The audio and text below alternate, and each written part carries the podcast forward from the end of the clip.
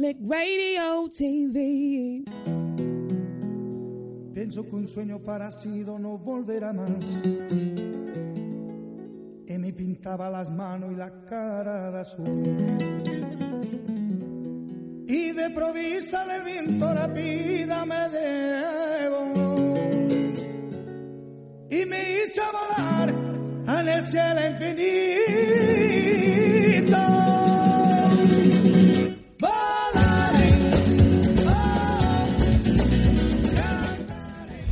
Hola, buenos días. Otro lunes más estamos con nuestro programa Dos y un Destino. Un 25 de febrero. Febrero es un mes que se acaba muy prontito. Y aquí estamos en Click Radio TV, la radio que enamora, la radio que engancha. Una música tocada Así que hoy tenemos un programa muy animado, tenemos, eh, mm, vamos a entrevistar, bueno, a través del teléfono a Goretti Pérez de Bade Bermú. Eh, ya os contaremos una feria internacional de Bermú y el aperitivo. También va a estar con nosotros Ana Martín, que llegará dentro de un ratito de la Oficina de Turismo de Malta.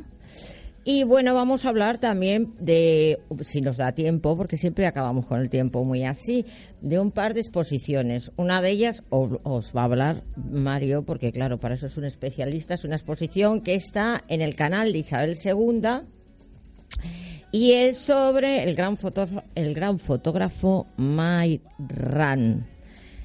Así que empieza Dos y un Destino. ¿Nos acompañas?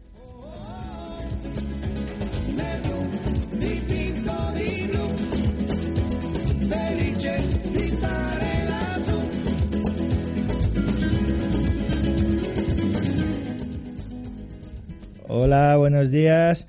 Eh, la exposición es de Man Ray, Man Ray, que mi compañera se ha hecho Ah, un, lo he dicho al revés, un- perdón. un, pelín, un pelín de lío y Por, es en la por algo te fundación, de- por algo te dejo yo hab- hablar a ti porque es de fotografía que es lo tuyo. es en la Fundación Canal Isabel II.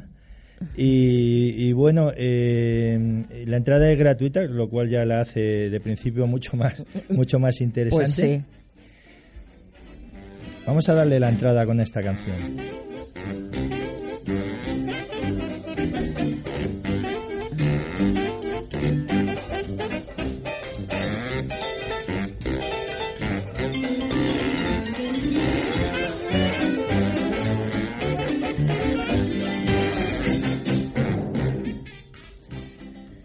Bueno, pues eh, una música acorde al tiempo de, de Man Ray. Es como de la época de los años 20, sí, ¿no? de los años 20, Del que es, eh, entre los 20 y los 30 es eh, un poco el boom de...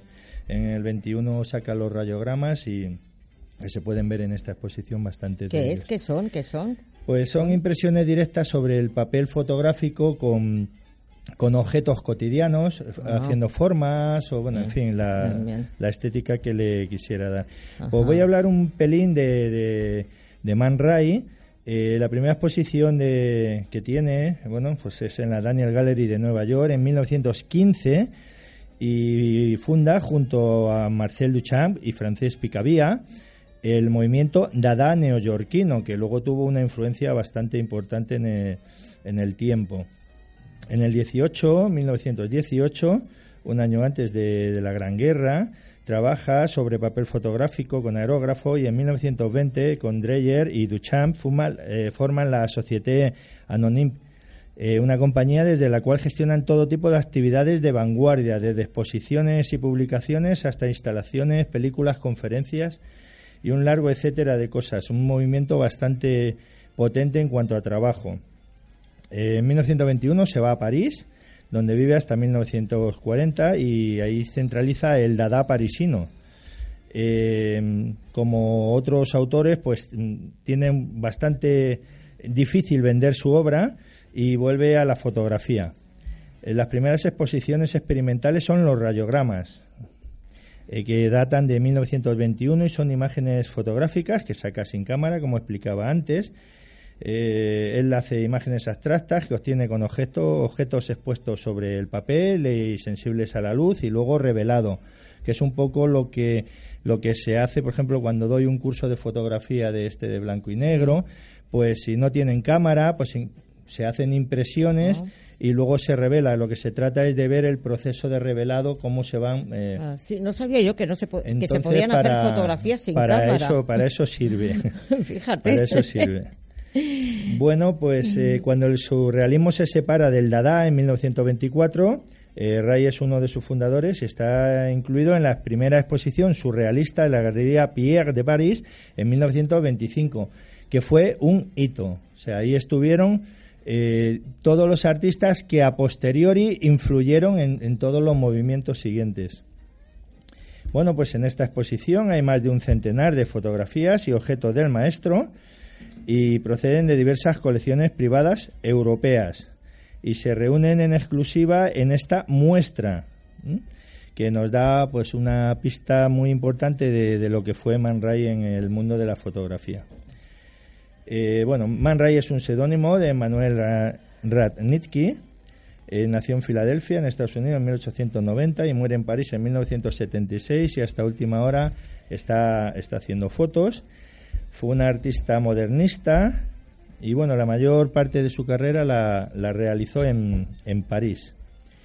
Eh, la exposición, la verdad es que es sorprendente, no solo por las fotografías, sino eh, que hay algunas fotos icónicas, como la de la modelo francesa Alice Pring, también conocida como Kiki de Montparnasse, eh, con la máscara de ébano, es una de las fotos más, más conocidas. Bueno, es una oportunidad perfecta para perderse en el mundo de los artistas, eh, con otras obras como las radiografías, los rayogramas, eh, traducido se tradujo aquí al español como rayogramas, eh, inquietantes maniquíes o máquinas poéticas que reflejan la estrecha relación y la complicidad del artista y su amigo Marcel Duchamp, a los que unía en muchas ocasiones el genial Dalí. Bueno, pues hasta aquí. ¿Y hasta cuándo está la lo de esta exposición, Mario? exposición, pues creo que está hasta abril. Hasta el 21 de abril. Sí, hasta el tengo yo 21, por hasta el aquí. 21 de abril. Bueno, acaba de llevar Ana Martín. Buenos días, Ana. Hola, buenos días, bueno, Ana Ana. Martín viene de la Oficina de Turismo de Malta. De Malta, efectivamente. Ahora hablaremos con ella. Bueno, mm, eh, los que estamos en Madrid sabemos que la Fundación Canal de Isabel II está en la calle Mateo y Nurria, en la Plaza Castilla. Ya os ha comentado que es, la entrada es gratuita. Los horarios son de lunes a domingo de 11 a 20, o sea, son muy amplios, y los miércoles de 11 a 15. Y bueno, pues nada, tenéis el metro además en la puerta, o sea, quien venga le viene súper fácil. Podéis aprovechar a lo mejor un puente o la Semana Santa que viene ahora cuando vengáis a Madrid. Pues sí, y que vayan a verla, que es A, conti- a continuación eh, vamos a hablar eh, sobre un acontecimiento que se va a celebrar en Madrid eh, los días 2 y 3 de marzo, o sea, ya, eh, que se llama, también se celebra en Barcelona, que se llama Va de Bermú. Eh. Vamos a hablar con Goretti Pérez. eh. Entonces, eh, a ver qué nos cuenta esta exposición.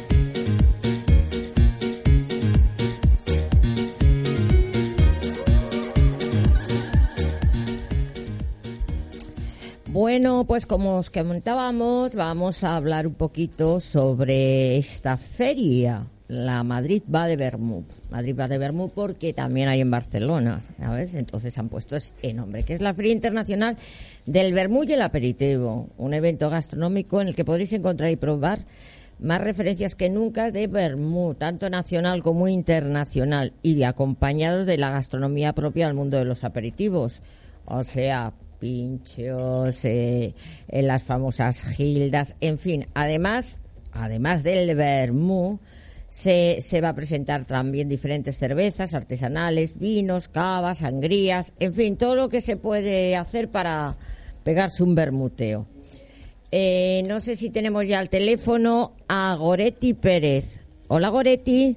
Hola, ¿qué tal? ¿Qué tal, Goretti? Pues mira, estábamos aquí comentando que ahora el día 2 y 3 de marzo, eh, en la estación de Chamartín, en el pabellón 1, en la primera planta, o Sí. sea, el día 2 de 11 a 10 y el domingo 3 de 11 a 20, se va a celebrar lo de Va de Bermú, una costumbre que llegó un momento que se había perdido un poco, pero ahora está sí, toda la gente está- con el tope ahora, sí, sí, sí. sí, o sea, es toda una experiencia social y, y cultural, ¿no? Ir a, a- a tomar el Bermú, quedar con los amigos, a tomar el Bermú. Igual que por las tardes, vamos a tomar unas cañas, ¿no? Pues lo del Bermú sobre es más todo, de mañana, ¿verdad? Es como más mañanero, Sí. para empezar bien contentos, ¿no?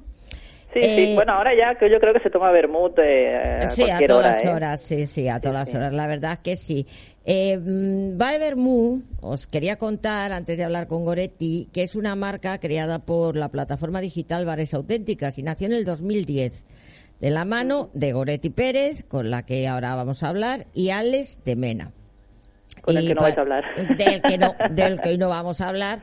Pero como iremos a Va de Bermú, que nos, que nos mandó aquí las invitaciones para ir, conoceremos también a Alex. O sea que Allí, estaremos. ahí estaremos. Lo- los dos Muy días bien. sí puede ser, ¿no? Sí, sí, los dos días sí Si puede nos ser. gusta el primer si día, nos gusta el primer día, repetimos. Nosotros cuando nos gusta, repetimos siempre. Mejor, mejor. Sí, en estos últimos años el vermú y el, y el bermuteo ¿eh? ah, viven una época dorada, sobre todo porque se ha reactivado mucho las antiguas bodegas de barrio eh, y ha provocado que aparezcan nuevos bares denominados bermuterías, además, especializadas en vermú. Es una tradición que ha vuelto y se ha recuperado, afortunadamente, y además que es el típica, la típica cosa que haces el sábado o el domingo donde va los niños, el padre, la madre, el abuelo, la abuela, o sea, a disfrutar de ellos. O sea que, como dices, salud y vermú. Bueno, Goretti, pues cuéntanos, ¿cuántas ediciones lleváis? Pues, a ver, en Barcelona, que fue donde empezó el proyecto, bueno, porque nosotros somos de Sí, de Barcelona, Barcelona, eh, sí. llevamos cuatro ediciones Ajá, y ahora en mayo haremos la quinta. ajá. Y a raíz de hacer varias ediciones eh, empezó a sonar la idea de hacerla en Madrid, porque en Madrid, como, como bien has dicho, tenemos el blog de bares auténticos Sí. y cuando vamos a Madrid siempre vamos de bares, buscando bares para el blog. Eh, sabemos que en Madrid hay una cultura de- del bar y del vermut, mm, yo diría que incluso mayor que en Barcelona. Entonces creíamos que hacerla en Madrid tocaba y que, y que teníamos que probar. Y, Entonces, y esta, esta es la primera, no, la segunda vez que lo hacéis en Madrid, ¿no? Creo. no, en Madrid Eh, la es primera. la primera. Ah, vale, bien, bien. bueno, sabes bien. que tenemos un Bermú de Madrid, por supuesto. Sí. Bueno, tenéis varios. es- pero la- el general es que es más dulcecito que, que otros. Y bueno, pues que entra bastante bien. Sí. Sí. Pues nada, eh, y por ejemplo en Barcelona, en la última edición, por ejemplo, cu- ¿cuántas visitas más o menos hubo? De gente, dices. Sí, de gente. Vinieron unas menos. 8.000 personas. Ah, pues muy bien. Sí, sí, para ser un proyecto relativamente nuevo, está muy bien. Oye, y una curiosidad con el tema este del bermuteo. Eh, ¿cuán- eh, ¿Habéis recopilado vermús de cua- o cuántos expositores de, de cuántos países diferentes de vermú vienen? A Madrid este año vienen tres vermut extranjeros. ¿Cuántos, perdona? Tres, tres. Tres vermús extranjeros. ¿De dónde? Viene uno de Italia, que Ajá. hace también amaros, aperitivos y Sí, sí, ginebra. sí. Viene uno de Suiza, que se, bueno, hace sus vermuts con mucha base vínica, o sea, tiene un sabor bastante especial. Y tendremos un austríaco también. Ah, Mira, mira, va que creciendo. también sabe bastante. Son bastante diferentes, ¿eh? Los vermuts a la que sales de España, Ya, sí. saben bastante distinto. Sí, y si te vas a Estados Unidos ya ni te cuento. Ya, claro. Oye, ¿y de España? Mm, bueno, en general tenemos unas, habrán unas 30 marcas, Ajá, pues unas preguntar. 25, 27. Ah, pues muy Sí. bien. Uh, bueno, ¿cómo no, cómo no vamos a poner? Tienes que venir los dos días. No, pues a mí eso sí me parece muy interesante ver, porque sí, sí, yo muy interesante. soy consumidor de vermut en también. casa cocinando antes de comer siempre No, yo tomamos, cocinando, no, yo siempre tomamos bebiendo. un, tomamos un vermut y bueno el conocer todas las marcas te da pie a hacerte tu Claro, listita sí, de, sí, de lo que más te supuesto. gusta Claro. Eh, Goretti, eh, además de, del vermú, ¿hay algún otro tipo de bebida que podamos encontrar en la feria? Sí, tendremos cerveza artesana, tendremos sangría, habrá cava, habrá, habrá hidromiel. Ah, bueno, ya os vais al principio de los tiempos, ¿no? Con la hidromiel. sí, de Asterix y Obelix. A los romanos ahí, a los romanos ¡Hala! Sí, sí, sí. directamente. Y Sí, suponemos, sí, habrá para, incluso, bueno, y luego habrá refrescos y aguas para los niños, para quien no quiera beber. Habrá vermut sin alcohol. Pues que se vayan acostumbrando, se les da sin alcohol y que se vayan acostumbrando de pequeñitos. Bueno, habrá gente adulta que querrá también Segura- alcohol. seguramente. Sí, con tanto tipo de bebidas habrá que contar con buenas tapas porque si no ahí acabamos sí. cantando el Asturias Patria Querida a todos. Sí, al minuto tres. Sí, al segundo vermú que se dice. Y oye, y tapas, mm, yo por lo que he visto en vuestra publicidad y tal, pues son las típicas tapas, pues eso, Gilda, los lagartos que llamamos aquí, que son pepinillos rellenos de atún y pimiento Sí. rojo. Sí. Eh, pues eh, yo que sé, serán los típicos mm, que llamamos aquí aperitivos de tasca, de, de, de bar de tasca, ¿no? Claro, es que no sé a qué le llamáis aperitivo de Bueno, tasca. pues eh, es que el Madrid, bueno, eso lo sabrás tú mejor que yo casi. El Madrid, yo yo no soy de Madrid, pero el Madrid yo toda la vida he oído que los bares, estos sobre todo antiguos y tal, se llamaban tascas. Sí, la denominación Tasca Mm. La es el bar denominación tasca, pequeñito, donde se iba a pequeñito. tomar el vino. Sí, de chateo y Eh, esas cosas. y quedan algunos de 1900, Sí, sí, sí, eh, sí, quedan sí. algunos muy antiguos. la zona ahí. Malasaña y Sí. por esa zona Bueno, y de por la Chueca y zona de por ahí. Plaza Mayor. eh, Plaza Mayor, sí, también. está. Bueno, aparte de un sitio donde se puede tomar eh, bien el vermú. Además, eh, creo que es de lo más barato que hay dentro del mercado San Miguel, es tomarse un vermú, porque el resto está un poquito... Está por las nubes. Madre sí, mía, Sí, sí. anda Sí. un poco para allá. Es lo bueno que tiene el vermut, que, sí. que- que está barato, que es barato Es normalmente. barato, sí, la verdad es que sí, que es bueno y, y le encuentras en todas las partes. Bueno, y, y hablando de tapas, ¿qué, qué, qué tipo de tapas mm, ponéis? ¿Habéis modernizado la tapa de siempre, de toda la vida? ¿O, o os Bueno, vais más hemos a tirado- hemos- clásicas? Hemos tirado de, de, de lo, lo- de lo que te puedes lo que se te puede ocurrir cuando hablas de aperitivo, ¿no? Tenemos Sí. eh, conservas de pescado, tenemos Ajá. montaditos, tenemos tostas, habrá ahumados, habrá pues esto los, los vallecanos que conocéis en Madrid, esto de los lagartos, bombas, Sí, sí, Uf, eso cohetes, es una bomba. es una bomba. eh, sí, habrá Mm. Y luego habrá unas tapas así como muy elaboradas, muy, Ah, muy Unas pa- unas bravas, una brava con un vermú. O unos mejillones, qué ricos con un vermú. Oh, Ay, madre. Un bocata calamares, que entra Me- muy bien Me también. está entrando un hambre ya. Y Siempre así que hablamos de metemos dos tradiciones, el bocata El calamares. bocata y el calamares. vermú. En Madrid bueno. lo bordan. Eh, el bocata. Es que más que nada lo de comer es porque si no te vas al suelo, no es por nada. Pero es verdad. No, claro, claro, O sea, es el- básico, el, vermú sí, entra sí. muy bien, le pasa como la sangría. La sangría Sí. te vas de mesones, bien, estás por ahí, me estoy tomando la sangría, me levanto y hostias.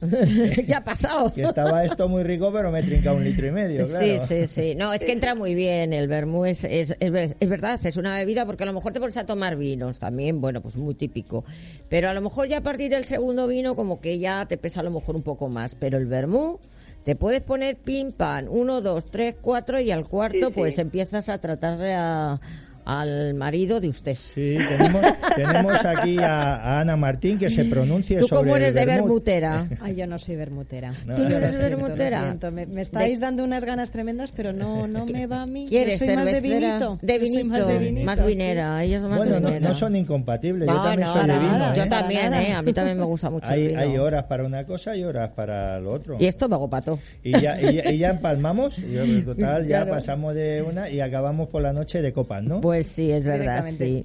Pues, oye, Goretti, esperamos que sea todo un éxito el Va de Bermú en Madrid que es ciudad muy bermutera, es verdad, además, Sí, sí. con muchos bares, con mucha solera, muchos de los bares. Y, y bueno, repetir que es en la estación de Chamartín, en el pabellón 1, que está en la primera planta, es el sábado de 2 a 11, de, el sábado 2 de 11 a 22 y el domingo 3 de 11 a 20. Se puede ir con niños, con parejas, solos Sí, o pero- como Con queráis. abuelos, Pero con los nietos. Con sí, lo sí. que sea. Pero sobre todo en transporte público. En transporte público porque Sí, es que recomendable. Claro, no, Que además la si no hay estación que volver luego y... la estación de Chamartín tiene su propia parada de metro Sí, sí, y, no. Claro. y Y de- y de 22.000 tren. autobuses Y de que tren. y de Y tren de- y 22.000 sí. autobuses que pasan por allí. Eh, así que animamos a toda la gente que vaya a la feria y se lo pase muy bien. Que a ti, Goretti, pues ya te veremos el sábado o el domingo entre Perfecto. Bermú y tapa y tapa. Eso es. Venga, un abrazo muy fuerte, Goretti. Gracias. Gracias, adiós, gracias, chao, chao. Bueno, pues. Bueno, pues vamos, vamos a ir buscando una musiquita para... Para Malta. Para, para esto, una de Malta. Una de Malta, Una ya que musiquita de Malta. aquí tenemos, a Ana y vamos tenemos a- por ahí una tradicional y otra más moderna. Estamos con la moderna.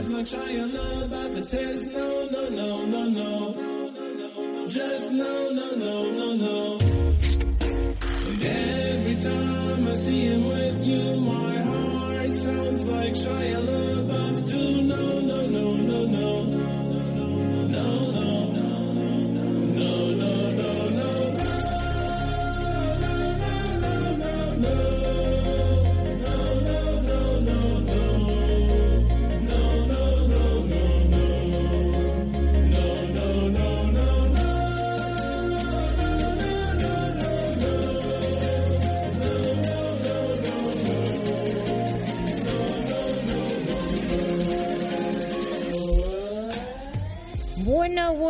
Pues vamos con Malta. ¿Qué tal, Ana? Muy bien. Muchas gracias por invitarnos. Me, me alegro. Hombre, por favor. Faltaba... Hemos hecho una excepción contigo, ¿eh, Lo Ana? sé. También. Porque Lo nosotros sé. aquí tenemos la sana costumbre porque hay que hablar de lo que se conoce. Y si no lo conocemos, normalmente no hablamos. Yo vengo a poneros los dientes largos. Exacto, tú ven para a que lo conozcáis después. Exactamente, tú ven a poner los dientes largos que cualquier día mm, aparecemos allí, pum, en la en la capital, La Valeta se llama, ¿no? Vale. Bueno, Marta es un archipiélago, ¿eh? Mm, Porque son tres islas. Es Malta, Gozo y Comino, ¿no? Exacto. Bueno, por el por el no- bueno, por Gozo, pues debe ser el gozoso. Y, y Comino, pues me figuro que será minúsculo. Bueno, Dejamos, dejamos Como una, un comino. Dejamos una para el gozo y otra para la gastronomía. Efectivamente. Bueno, mm, Malta se hizo muy popular en los últimos tiempos porque en ella se rodeó parte de la serie Juego de Tronos. Sí, entre otras muchas Entre películas. otras sí. muchas películas, porque, porque la isla lo merece. Y, y tiene muchos atractivos para visitarla. Luego tiene una cosa muy buena, eh, porque está muy cerca de España. O sea, en- en- ¿cuánto puede, cuánto dura el vuelo? Pues mira, los vuelos desde Madrid. Desde Madrid, son por ejemplo. Dos horas y media. Como si fueras a. Canarias, Exacto. Y desde. Barcelona, dos horas. Y es que lo bueno es que tenemos conexiones. Tenéis eh, conexiones. con Ryanair, con Vueling, con Volotea desde Bilbao, con O sea, que va- Ryanair vuela desde Sevilla, Valencia, Madrid, Girona, Mm, de desde Málaga Málaga, también, con Malta. claro, o sea, que claro. es que no hay excusa Sí, para sí. no O sea ir. que en O sea que conectividad nada. no hay ningún Brutal, problema. vamos. tremendo.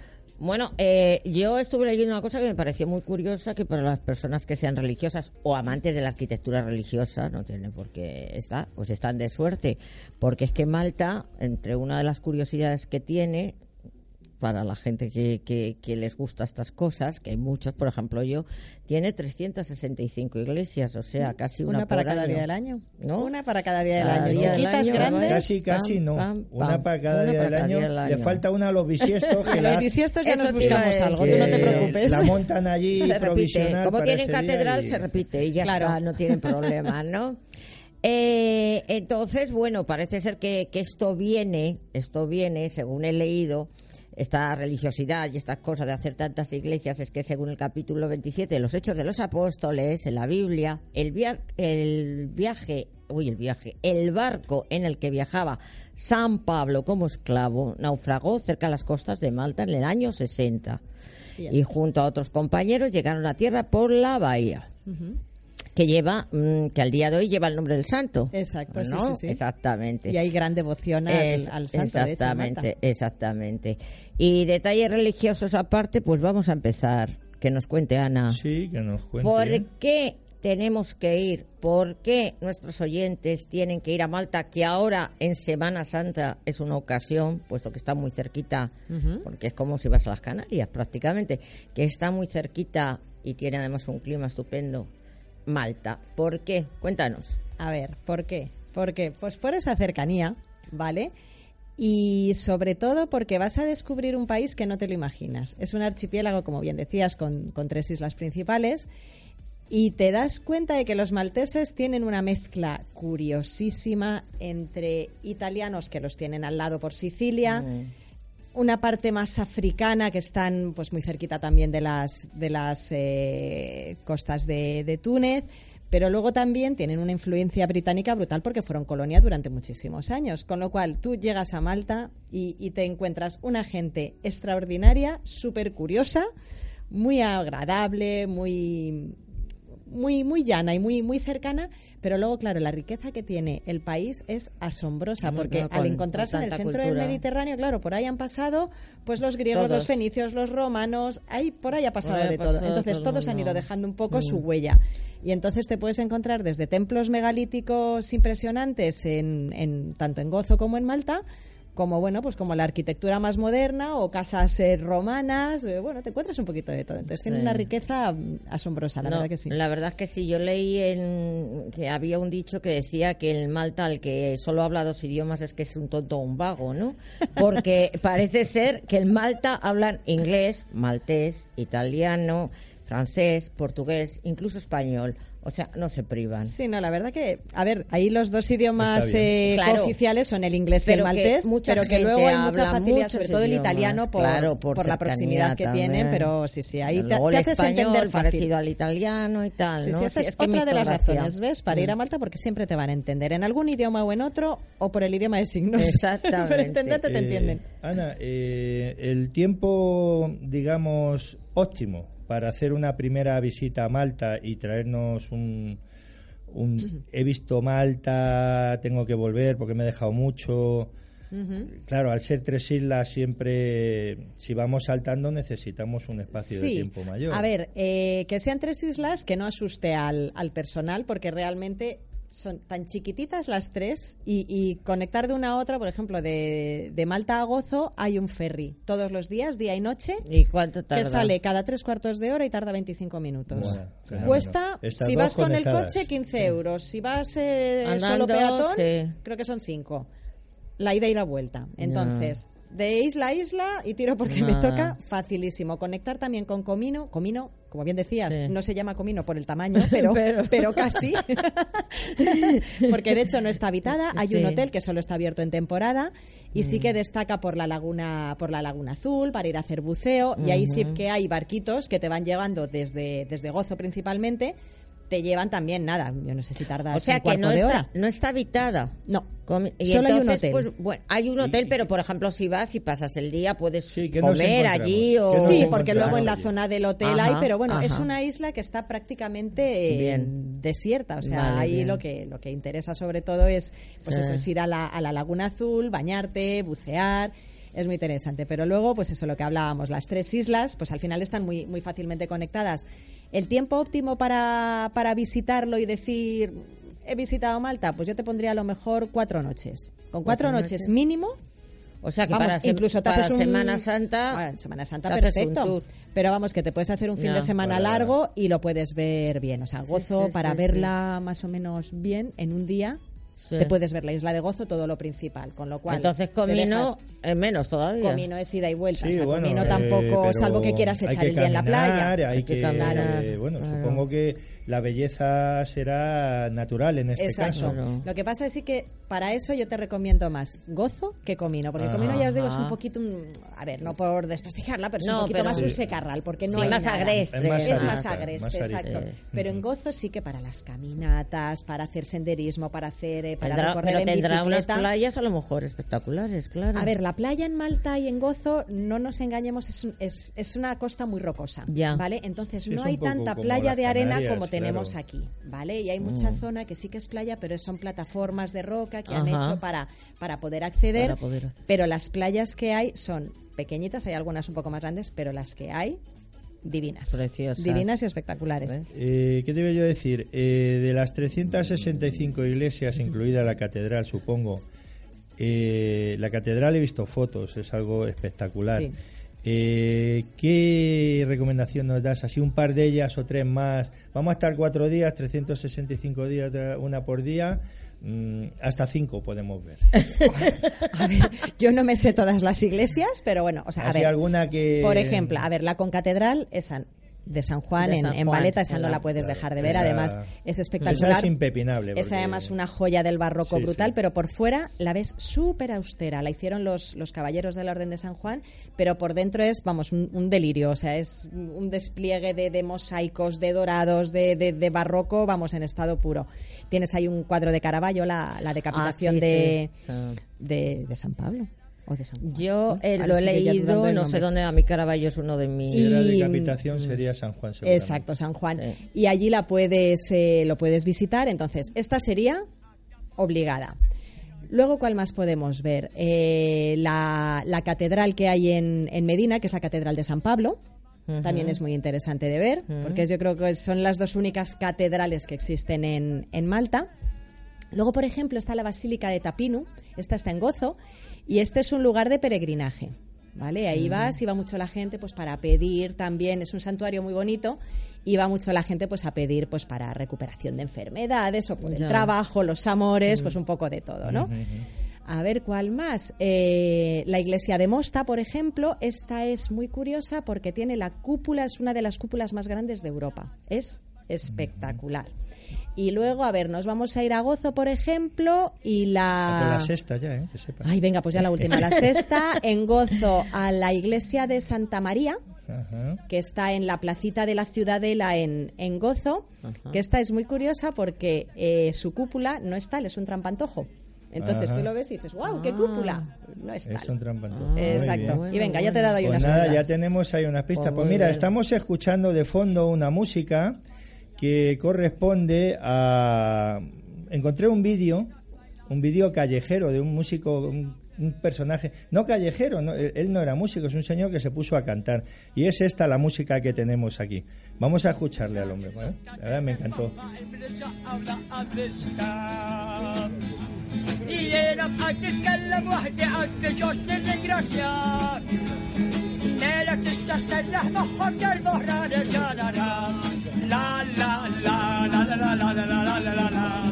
la la la. La la. La la.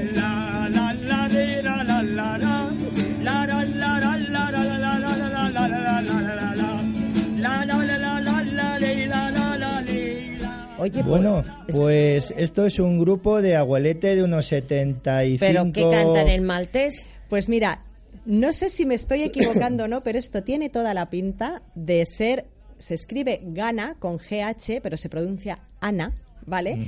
Y esto es un es, es muy típico en la isla de Gozo, sobre todo.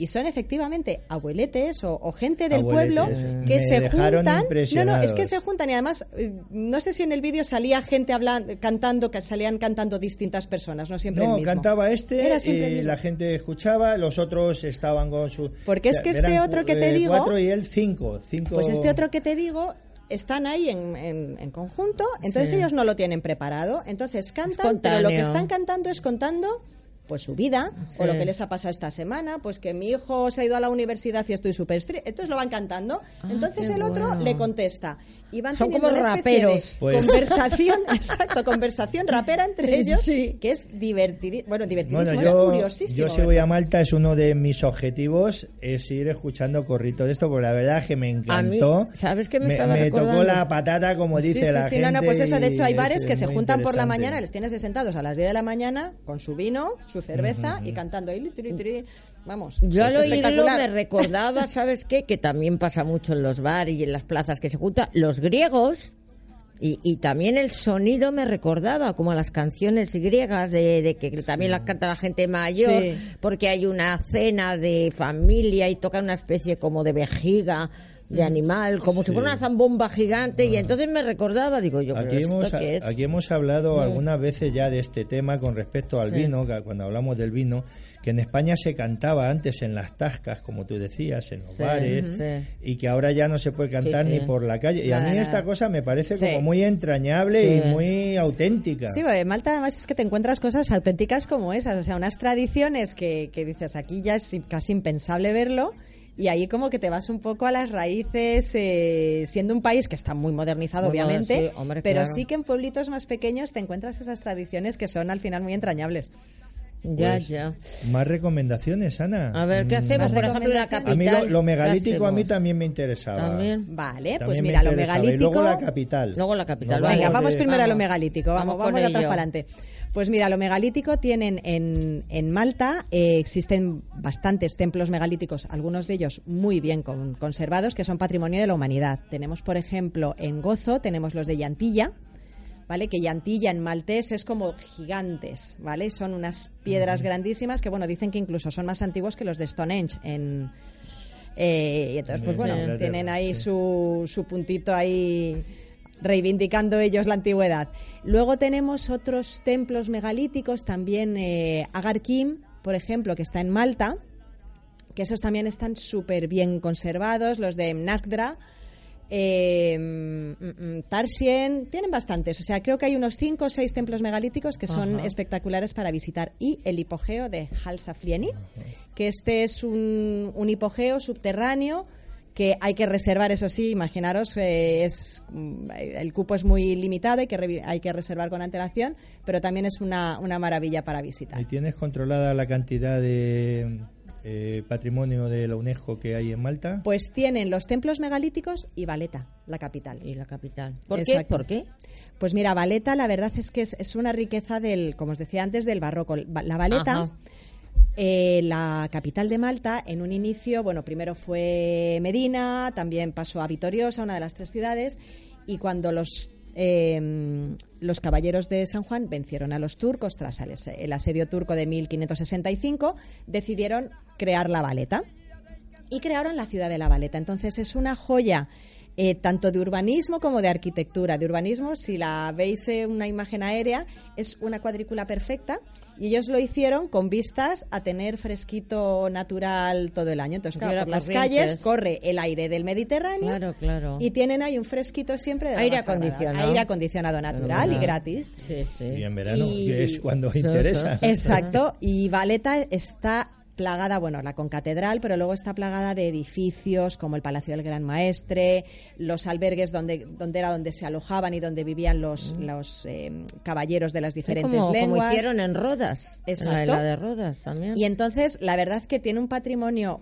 brutal, que está súper protegidísimo y hasta hace muy poquito ni siquiera había prácticamente hoteles ni nada porque en, dentro de Valeta porque era muy complicado por toda la política que había de, de conservación del patrimonio. Ahora poco a poco se van abriendo hoteles boutique, no se está pudiendo construir nada, obviamente, entonces se están manteniendo las, las antiguas estructuras de antiguos edificios, palacetes, y se está creando mucho hotel boutique y dándole un poco, mm, haciendo revivir a la, a la ciudad. Pero está creciendo el turismo en Malta. Muchísimo, Luego, muchísimo. Dentro de poco lo mismo, ¿tienen problemas de infraestructura o todavía andan...? Está bastante poblado. Yo tengo está, entendido que está, muy poblado. poblada, está muy poblada con lo pequeñitas que son. Y por ejemplo, el año pasado, más de 99.000 españoles viajaron a Malta. En España hemos cre- crecido un 31,2% en un año. Es una Ah, es que- barbaridad. es que por Gracias cercanía- también por cercanía, Claro. por cercanía y por toda esta conexión comunicaciones, aérea. buenas Claro, porque al comunicaciones. final, si no puedes ir, pues luego tienes esto, más luego la Claro, gente que va en cruceros, claro. que hace sus Sí, escalas, claro, que sus verdad. visitas. El, el trabajo que estáis haciendo ahí desde la oficina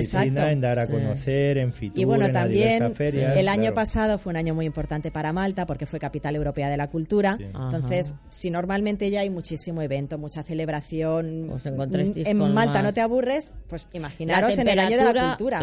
la bueno, ser mediterráneo más o menos, pero bueno, como a nosotros nos escuchan en todo el mundo.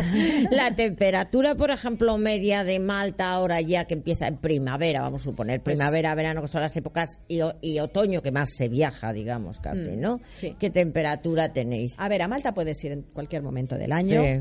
Pero sí que las temperaturas son bastante más suaves, obviamente, que las que Claro. tenemos aquí. Entonces, pues a Mm. lo mejor yo he estado en pleno diciembre y bueno, pues vas a lo mejor con una chaquetita, una, una cazadora fina, o sea, no tienes que ir excesivamente. o sea, el, la- el grado justo no me lo sé. El grado pero justo, vamos. sí, pero como puede pasar es en muchísimo. Mallorca, por exactamente, ejemplo, como te puede pasar en ¿no? Mallorca. Lo que pasa Sí, es que con la una humedad. especie de microclima. Claro. Sí, sí. pues La humedad luego hace que, claro, que a veces pues notes un poquito más frío, sobre todo Ya. los que venimos de Madrid, de un Ya, clima tan ya, seco. ya, ya, ya. Y luego El en mar- verano, pues el- como en todas partes, pues hace calorcito Hace calor. y a la sombra se está de maravilla y en la playita mucho mejor. Y un abanico.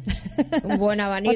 Una buena cerveza maltesa. Claro, es que si queremos mar, eh, pero no queremos humedad.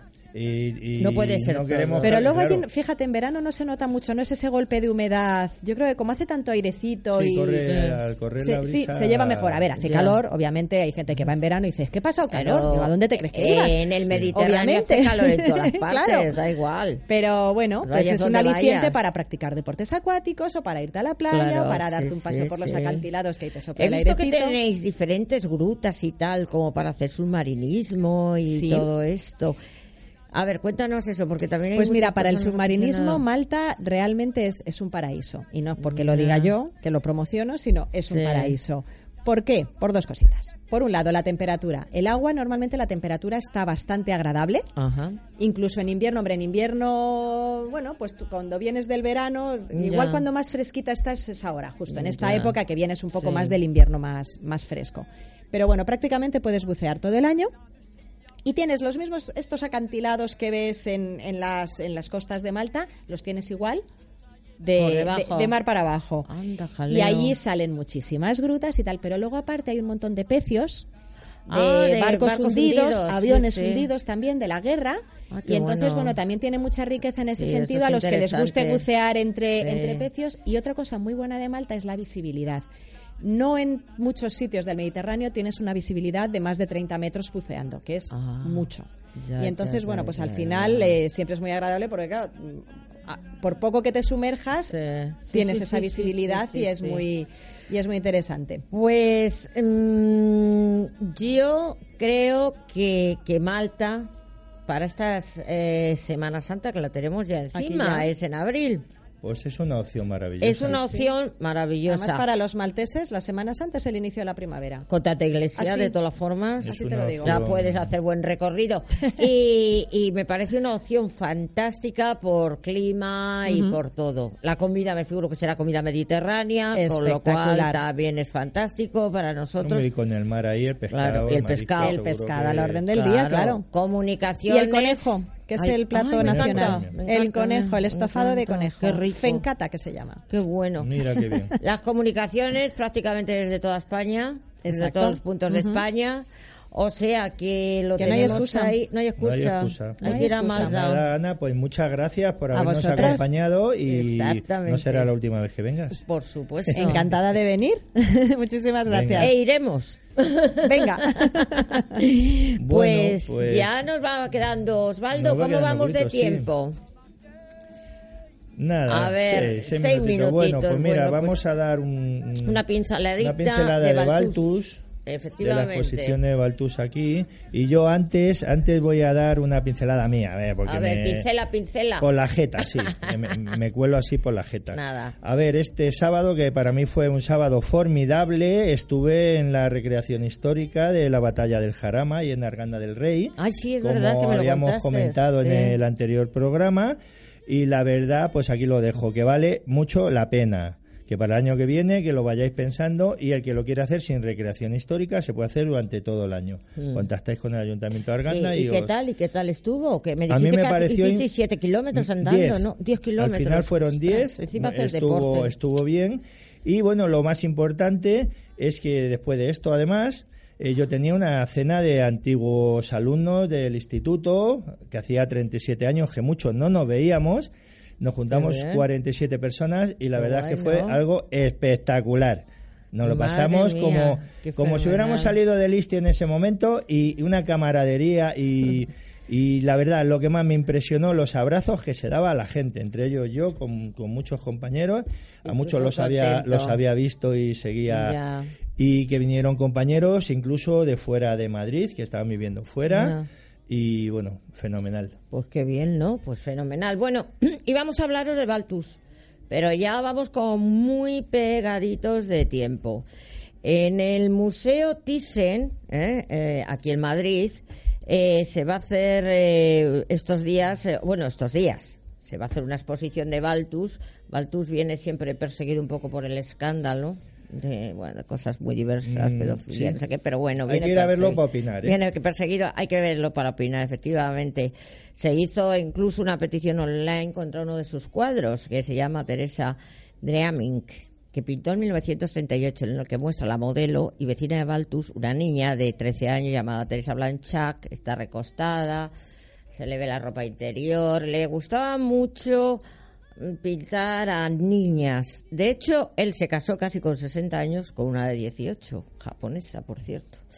Eh, mm, entonces siempre la ha perseguido un poco, sus cuadros han sido retirados de muchas exposiciones y museos y tal, lo cual no quita que sea un grandísimo pintor. O sea, es uno de los maestros realmente, ¿no? Eh, ya os digo, está en el Thyssen, es una exposición re- retrospectiva que se hace. Eh, Baltus se llamaba Baltasar Klosonsky de Rolla, o sea, tenía un apellido así un poquito tal. Y está como considerado uno de los grandes maestros del siglo XX. Es sin duda uno de los pintores más singulares en su tiempo por la técnica de pintura. Su obra es muy diversa, mm, muy admirada y muy ambigua. Muy ambigua.